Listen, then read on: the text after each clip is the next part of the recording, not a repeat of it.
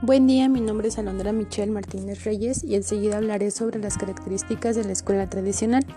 La escuela tradicional aparece en el siglo XVII en Europa con el surgimiento de la burguesía, la ruptura del orden feudal y la constitución de los estados nacionales.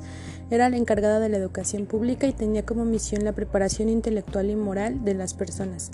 Esta educación se esperaba que el niño se dejara guiar por los grandes poetas, políticos, moralistas y pensadores y las grandes ideas de su tiempo y de su país. La función del maestro era preparar, vigilar, dirigir, aconsejar y corregir al alumno para que éste pudiera instruirse de forma activa de manera personal frente al modelo y que por medio de la imitación y la continuación de los pensamientos antiguos ya probados pudiera llegar a inventar por sí mismo. El maestro tenía una doble acción con los alumnos. En primer lugar, presentarles saberes simplificados para su comprensión y en segundo lugar, ayudarles a dominar su inteligencia, que fueran conscientes de su poder para gobernarse a sí mismos, hecho que conducía a la libertad. Para que estos objetivos se lograran con éxito era indispensable el orden y la disciplina.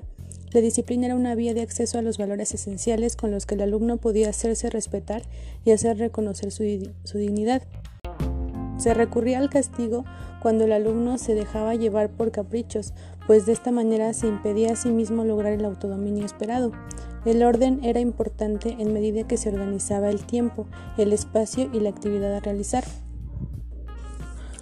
Por otro lado, la escuela funcionaba como un filtro, por el cual no debían pasar los aspectos negativos del mundo exterior.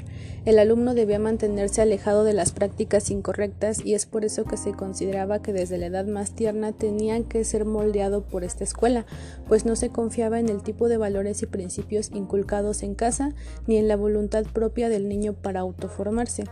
Se evitaba que el niño confundiera el juego con el trabajo, por lo que se procuraba que estos dos aspectos se encontraran lo más alejados posibles el uno del otro.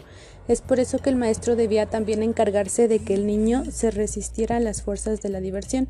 Finalmente el niño encontraría la alegría en la satisfacción de que después de tanto esfuerzo y dificultades lograra establecer un diálogo con un personaje importante, por ende tendría la conciencia de ser el tipo de hombre bien formado y preparado para la vida.